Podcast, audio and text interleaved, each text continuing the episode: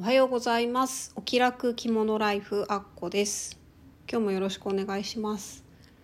えー、2週間ぶりでかつ2022年最後の配信になると思います。あのー、88回目ということで個人的にはなんか縁起の良さそうな数字だなと思って喜んでるんですけど。はい。今日もよろしくお願いします。今日はですねえっ、ー、とお題が着物を畳むことについて着物を畳むのは面倒っていうタイトルにしてみたんですけどあの私今年になってその普段着に着物を着たいっていう方向けにですね、まあ、なんかいろんな疑問に答えたりとか私が普段どうしてるのかっていうようなことをお話しするようなお話会っていうのをなんとかさせてもらったんですけどその時にも結構よく聞かれることで、まあ、あと個人的にあの知ってる人とかね友人から着物のことについて質問される時なんかにも結構よく聞かれるんですけど着物畳むのって面倒じゃないとか保管ってどうしてるのとか収納ってどういうふうにしてんの？みたいなことをよく聞かれるんですね。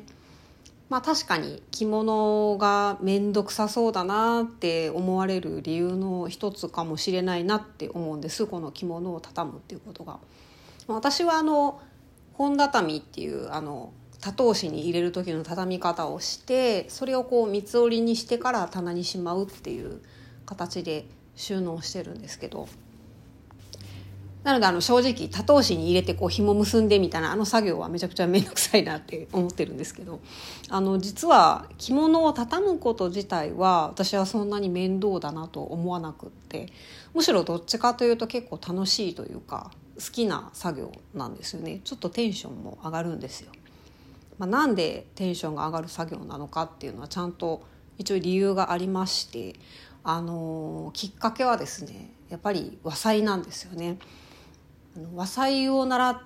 い始めて私34年ぐらいかなと思ってたらもうすでに6年目ぐらいになっててこの間ちょっとびっくりしたことがあったんですけど、まあ、和裁で私あの一重の着物しかまだ縫ったことないんですけどあの着物を縫う時ってですねあの縫い目は必ず着物って全部隠れてるんですよ。あのもしお手持ちの着物があれば見てみてもらったらいいと思うんですけどあの外側から見た時に縫い目が表に出るところって一箇所もないはずなんですね。あの場所によってはくけ縫いって言ってこう縫い目自体を外に出さないか出してもほんのちょっとしか出さないっていう縫い方をする箇所もあるんですけど、まあ、普通にこう波縫いいわゆる波縫いという感じでこう直線に縫うところもあってその直線に縫ったところを洋服だったらもう普通に裏返しちゃってそのままなんですけどそこの縫い目をですねこう隠すように少しこう布を折ってそこにこうコテを当てるコテってこう和裁で使うアイロンみたいな、あのやつなんですけどそれでコテを当ててあの縫い目を布でちょっとこう隠すっていう作業が必ず入るんです。でこの規制をかけるっていう作業をするとあの波縫い直線縫いにしたところの縫い目が全部きれいにあの隠れるっていうのがあるのともう一つはその本畳にする時にこう畳むべき位置があるじゃないですかその畳むべき位置と規制をかけたところその規制をかけたら折り線ができるんですけどその折り線の位置っていうのが完全に一致してるんですよね。和裁を習い始めてね、しばらくしてあこの規制をかけるところがまさに畳む時の折り線になってるんだっていうことに気が付いた時にはちょっと私感動しました。なんかこれこれもこう日本人の昔の日本人の知恵だなっていうふうに思って感動したのをすごい覚えてるんですけど。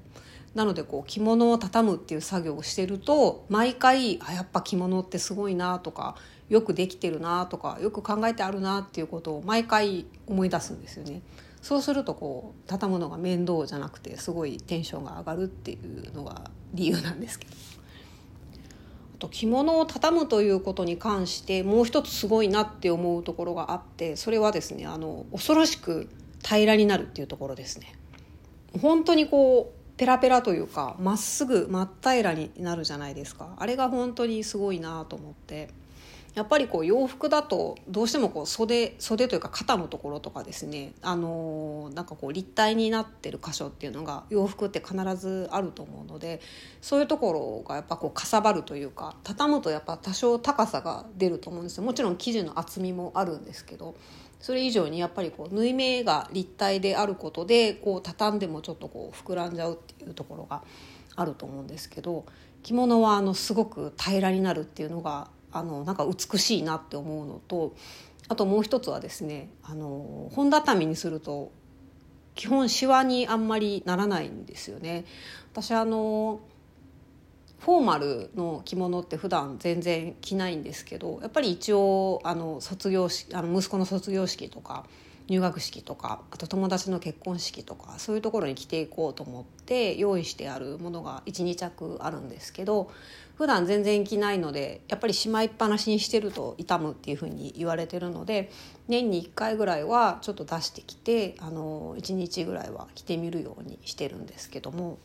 だから多頭紙に入れてるんですけどね。多頭紙を開けると、まあ、1年ぶりなわけですよ開封するのが。それなのにやっぱりシワ一ついってないっていうのに毎回すごいなっていうふうに思うんですよね。洋服だとやっぱり畳んでタンスにしまって1年も経つとどっかしらこう必ずシワが寄ってるというかくちゃっとなってるというかそういうところがあると思うんですけど。着物はあの本当に規制をかけたところに沿ってちゃんと本畳にしてあの多頭紙に入れて収納しておけばほぼシワになることもなくってそういうところも本当にすごいなって思うんですよね。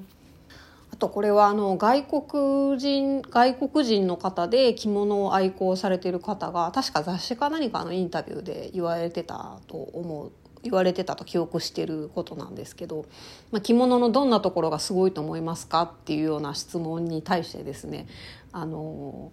畳むと平面なのにあの着ると立体になるっていうところとですね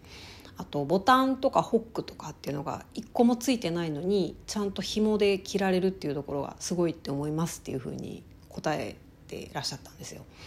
あ確かになって 思いました私もなんかこう洋服着てる外国の人ならではの視点だなっていうふうにも思ったんですけど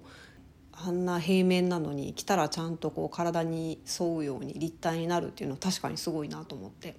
で私がこの着物畳んでる時にあすごいなって思うところともなんか一致してるなって今になると思うんですけど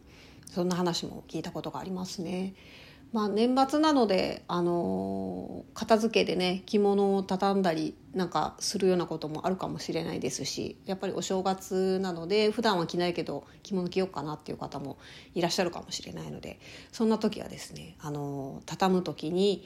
あなんか折れ線通りに畳んでいくと平面になるとすごいなって言ってたなみたいなことをちょっと思い出してみられると